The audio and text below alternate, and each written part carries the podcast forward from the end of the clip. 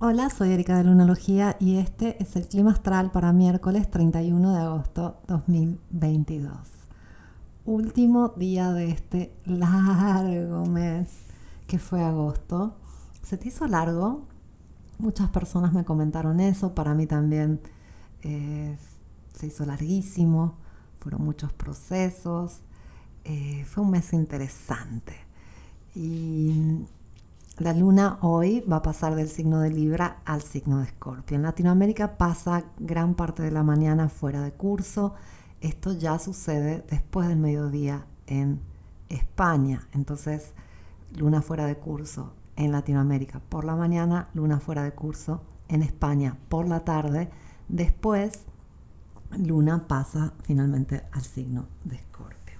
Y lo hace eh, a las 2 de la tarde en Argentina a las 7 de la tarde en España, al mediodía en México y Colombia, a la 1 en Chile, en Miami, en Venezuela, en Puerto Rico.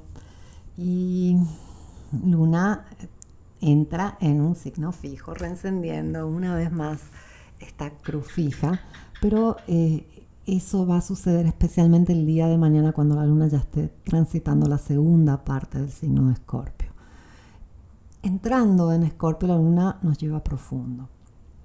Está creciendo eh, poco a poco, se ve como una sonrisa sinuosa eh, al atardecer. Si miras al oeste, eh, cuando el sol se va poniendo, vas a ver a la luna ahí muy bella, siempre la luna creciente, y esta es conocida como fase luminante de la luna. Se ve muy bonita al atardecer. Y Escorpio es este signo profundo de agua emocional que siempre nos pide un poco de transformación, que siempre nos hace hacer ese proceso de metamorfosis que tiene que ver con una muerte, una muerte simbólica. Pero qué símbolo que es este de la muerte, ya que nos acompaña toda la vida. Vivimos en esta dualidad donde siempre aprendemos por opuestos, entonces viviendo constantemente tenemos que confrontarnos con la muerte. A nivel simbólico, en muchos niveles, de muchas formas. ¿Y qué cosa que es esto de la muerte? ¿Qué sentido tiene? Nacemos sin pelos, sin dientes, vulnerables. Vamos adaptándonos a la vida, vamos creciendo para llegar al final de ella si tenemos suerte, viejitos, de nuevo sin pelos, sin dientes y vulnerables. Venimos de un misterio y vamos hacia otro misterio. ¿Qué es esto? ¿Qué sentido tiene? La ciencia y la religión ha hecho un gran esfuerzo por darnos respuestas. Y ambos nos dicen que no había nada y se creó el todo. Y nos falta información repito, venimos de un misterio y vamos hacia otro. ¿Cuál es el sentido de todo esto? ¿Qué podemos sacar de aquí? ¿Qué, qué, nos da certezas en esta vida si siempre tenemos que confrontarnos con la muerte? Y en cada proceso de transformación, en cada proceso de muerte simbólica, siempre hay una ofrenda, un dejar algo, un, un abandonar una parte de nosotros mismos, un periodo, eh, una situación, un estado. Y eso asusta, nunca sabemos qué hay después, pero no hay otra forma, no conocemos una alternativa a seguir transformándonos. Entonces, siempre la luna en escorpio nos, nos pone un poco intensos, nos pone profundos, nos confronta, con eso que está ahí del otro lado del velo, con el misterio, con el gran misterio del que somos parte. Y Venus también se enfrenta a un misterio el día de hoy. Está entrando en una inconjunción con Neptuno y por un par de días también va a entrar con una inconjunción con Plutón. Se forma en el cielo un triángulo que es como un triángulo alargado conocido como dedo de Dios o Yod. Y es una figura muy poderosa, donde conectamos con la ilusión y conectamos con la transformación. Es un día donde podemos eh, caer en cuenta de cosas, podemos eh, entender que tal vez eh, nos habíamos engañado de alguna forma y ahora finalmente podemos ver las cosas como son. Y esto se acompaña con mucha actividad a nivel interactivo, comunicativo. Te lo conté ayer en el clima astral. Mercurio sigue este, conectando más y más con los días que pasan con Marte y con Júpiter, que el día de hoy están muy conectados. Hoy hay un sextil entre estos dos señores del cielo y eso nos trae mucha energía. Eh, al mismo tiempo que estamos muy profundos. La luna en Escorpio nos pone más sinceros, nos pone más este, en conexión con, lo real. Y, esto hace que eh, sean días súper significativos donde buscamos nuestra verdad y, buscamos decir la verdad, buscamos que nos digan la verdad, buscamos encontrar las reales respuestas. Y están ahí para nosotros, solo que tenemos que tener el valor de enfrentar ese misterio.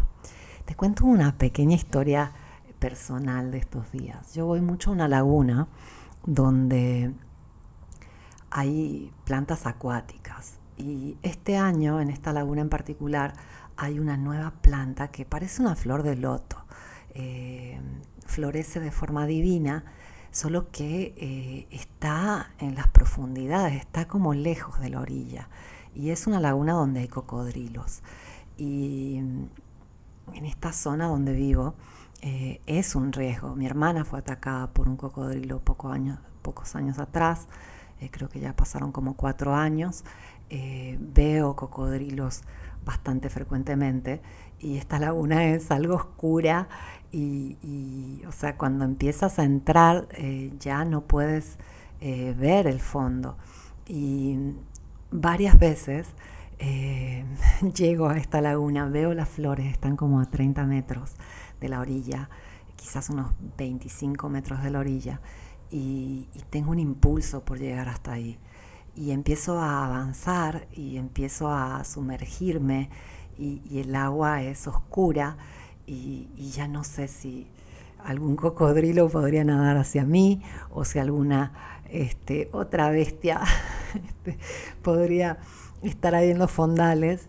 Y en general no soy una persona miedosa en la naturaleza, no, tengo un, miedo particular a los cocodrilos, pero cada vez que entro veo esas flores divinas que quisiera poder ver de cerca eh, y empiezo a, acercarme a estas plantas maravillosas y tengo que parar, tengo que parar porque siento que estoy eh, poniéndome en peligro. Eh, está mi perro que va conmigo y se pone a nadar también en la dirección donde yo quiero avanzar y se me hace muy peligroso para él, especialmente ya que los cocodrilos adoran morder a los perros por aquí, por donde vivo.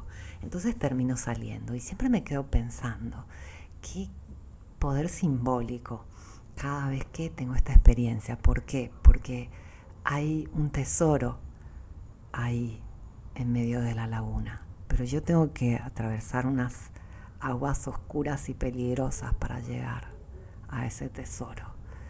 Y me lo impide el miedo y el peligro a que algún animal salvaje me pueda atacar. Y un poco enfrentar nuestra sombra, enfrentar nuestros miedos, es exactamente como lo que te estoy contando. hay un peligro ahí que tiene que ver con nuestros miedos, nuestros traumas, las emociones no procesadas, todo aquello que nos da miedo. Y quizás el miedo mayor es eh, encontrar nuestro potencial, encontrar nuestra luz. Creo que el ser humano en general teme más a hacerse cargo de, su poder y de lo grandioso que es que ser chiquito y, lleno de, miedos y traumas.